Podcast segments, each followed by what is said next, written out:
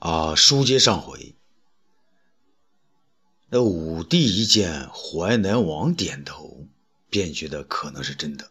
他问：“可那屈原是忠臣呐？”李少君呢，随声附和：“啊，是啊，不是忠臣，他能受那么多苦吗？如果贬他做奸臣，那还叫下凡受罪呀？”原来玉帝要贬罪臣下凡受苦，一定要让他做忠臣。武帝来不及细想这些，他急着呢，想问出个究竟。呃，那你说，那屈原投江了，文曲星怎么样？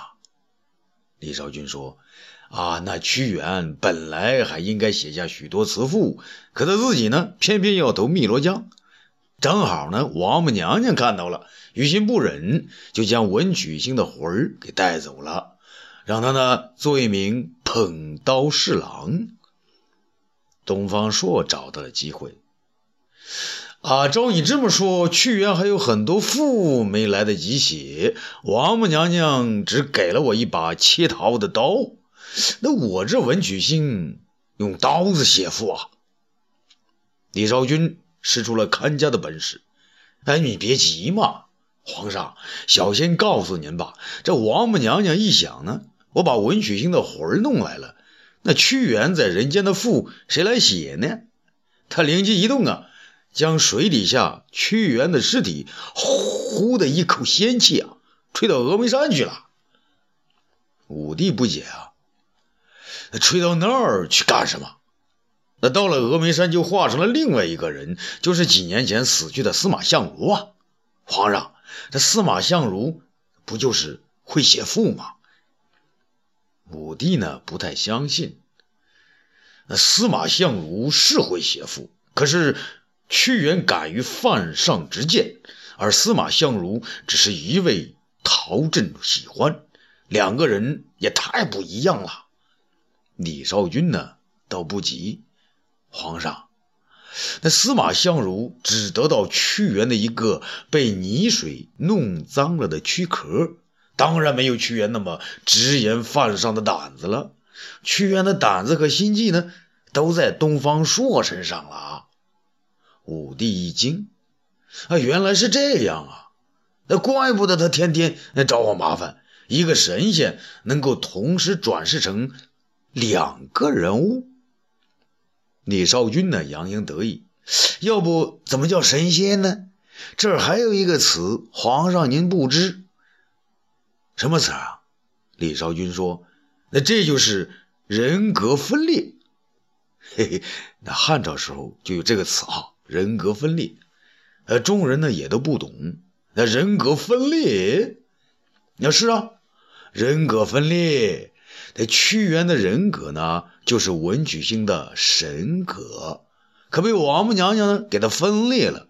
一个在天上成了呃捧桃的这个侍臣，因为分裂了，他就精神恍惚，众目睽睽之下把刀子给弄掉了，差点呢戳伤了王母娘娘的脚。可另一个呢，到人间呢也是分裂的。那不知道文章给谁写，就养狗啊、弹琴呐，勾引人家寡妇啊。王母娘娘心想，这也不是法子。那就在司马相如转世后的十二年，整整的一旬之后，就让这个捧刀的侍臣呢，带着屈原的灵魂哎也下来了，落到了平原郡的燕次城，转世成了东方朔。武帝呢？恍然大悟，哦，那怪不得朕曾想过呀。司马相如文章好，东方朔人品好，要是两个人合为一个，不就是天下最完美无缺的人了吗？李少君说：“啊，对呀，啊，那就是完整的文曲星了。”武帝越想越对，啊，不错不错，司马相如擅长写赋，却不会封建。那东方朔不爱写那种文章，可专门挑朕的过失。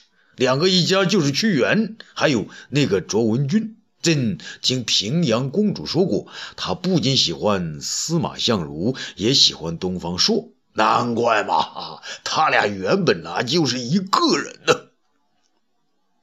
东方朔见武帝呢入了圈套，便说：“皇上，这李少君胡言骗人，有欺君之罪。他是个武士。”李少君连忙打断：“什么五十八仙的？皇上，此话呢不能由东方朔自己说，要卓文君来说啊，就知道他们两个啊是不是想好了。”武帝呢被他的话呢差的糊涂了。这这。杨得意在武帝身后呢，就开了枪。皇上，奴才可以作证。对对，你跟那司马相如呢比较熟，对东方朔更加了解。去成都找司马相如，也是你陪东方朔去的。你给朕说说看，他们两个还有卓文君是怎么回事啊？杨得意添油加醋地说：“皇上。”据奴才所所知啊，东方大人在临穷时就差一点把周文君从司马相如的手中给抢了。东方朔急了：“啊，对，怎么能这这这么说话嘛？”武帝制止东方朔：“东方朔，从现在起不许你自己说话。得，接着说，说下去。”杨得意说：“皇上，回来的路上啊。”周文君一会儿对司马相如好，一会儿又对东方朔好。东方朔还好，倒想得开；可司马相如一看到文君和东方朔好，就吃醋。武帝，哈哈哈哈！难怪有一次司马相如对朕说，东方朔和卓文君一块儿到了一个场所，把他司马相如给弄回家了。东方朔辩解说：“皇上。”臣要是和卓文君好，就该巴不得司马相如整天待在妓院里不回家呀，怎么还帮他找人呢？武帝一想，也是啊，啊，这个啊啊，朕有旨，不许你说话，你怎么又开口了？东方朔只好叹口气，啊，任他们说去。杨得意接着说。皇上，您要是想验证哪天让卓文君到东方朔家中，东方夫人要是不吃醋啊，那才怪呢。武帝甚为高兴，好，好，朕倒真的想看看。哎，得意，你这么个人，太监都当了多年，怎么对这些事儿还挺懂的？杨得意倒也伶俐，皇上，奴才虽。呃，已经不是男儿身，可还是男儿心呐。东方朔看了一眼杨得意，他生不起他的气，只好摇头。武帝却认为杨得意说的对呀，嗯，说的对，说的好。李少君，你怎么不早告诉朕这些呢？李少君呢也来了劲儿，皇上，天机不可泄露啊！不是淮南王说东方朔是文曲星。他向刘玲看了一眼，刘玲呢又给一个媚眼儿，啊，小仙也是不敢先说的。武帝若有所思，嗯。李少君见皇上心有疑虑，急忙再来一句：“其实啊，皇上你自己也能想到的。你想啊，那为什么司马相如这么早就死了？还不是因为他是个空壳，精魂来到身边，他还带着座身。”再者，司马相如得的是什么病？皇上您该知道吧？武帝呢想了想，说：“啊，他他得的是，好像是啊消渴症。啊，对呀，皇上您想，那屈原的尸体在水里泡了这么多年，来到人间如此干燥，他能不渴吗？”武帝呢被惊得打了一个冷战。啊，少君。你越说啊越对了啊！李少君呢向刘玲再看一眼，刘玲报以感激的媚眼。东方朔看到了，嘴一撇，但是呢，他马上又会意的微笑起来。武帝这时候又想到自己想要的东西啊，好，时辰不早了，朕还是要问皇叔，那枕中秘籍。淮南王起身跪下：“皇上，臣实在没有此书啊！”刘玲呢，用脚使劲踹了李少君一下，要他解围。李少君忙站起来：“皇上，那安齐生说呀，丢书时有八匹骏马在下，也许是淮南的八骏之一得到了，没有献给淮南王呢。”淮南王如遇救命之物啊！对，对，可能是雷劈，你是淮南八郡之首，你知道此事吗？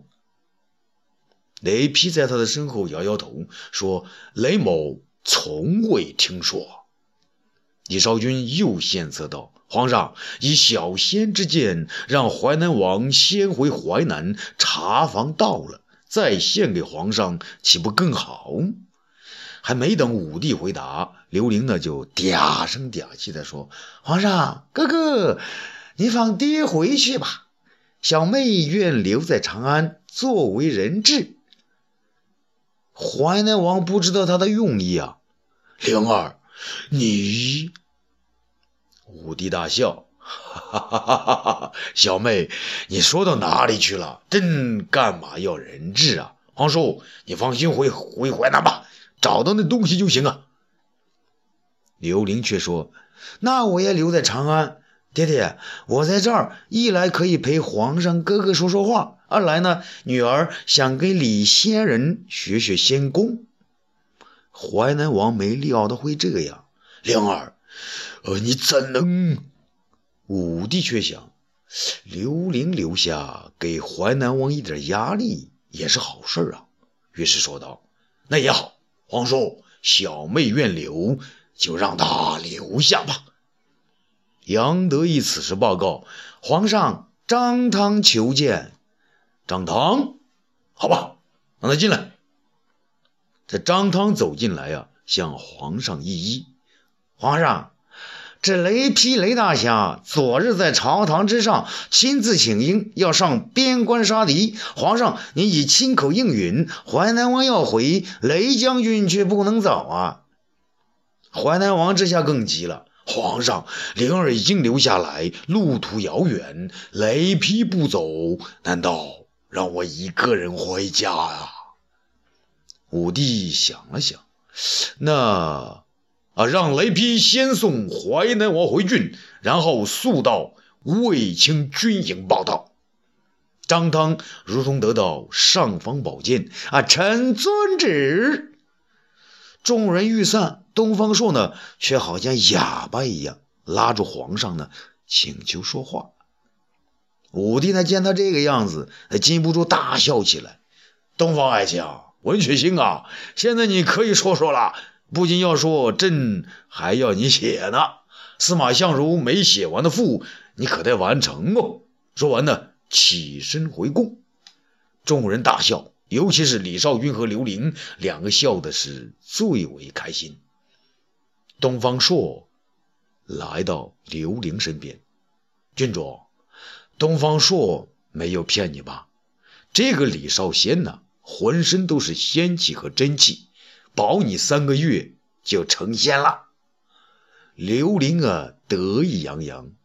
可是李少君似乎感觉到自己呢又中了东方朔的圈套，他的脸上由晴转阴，渐渐露出一些惧怕来。啊，欲知后事如何，咱们下次接着说。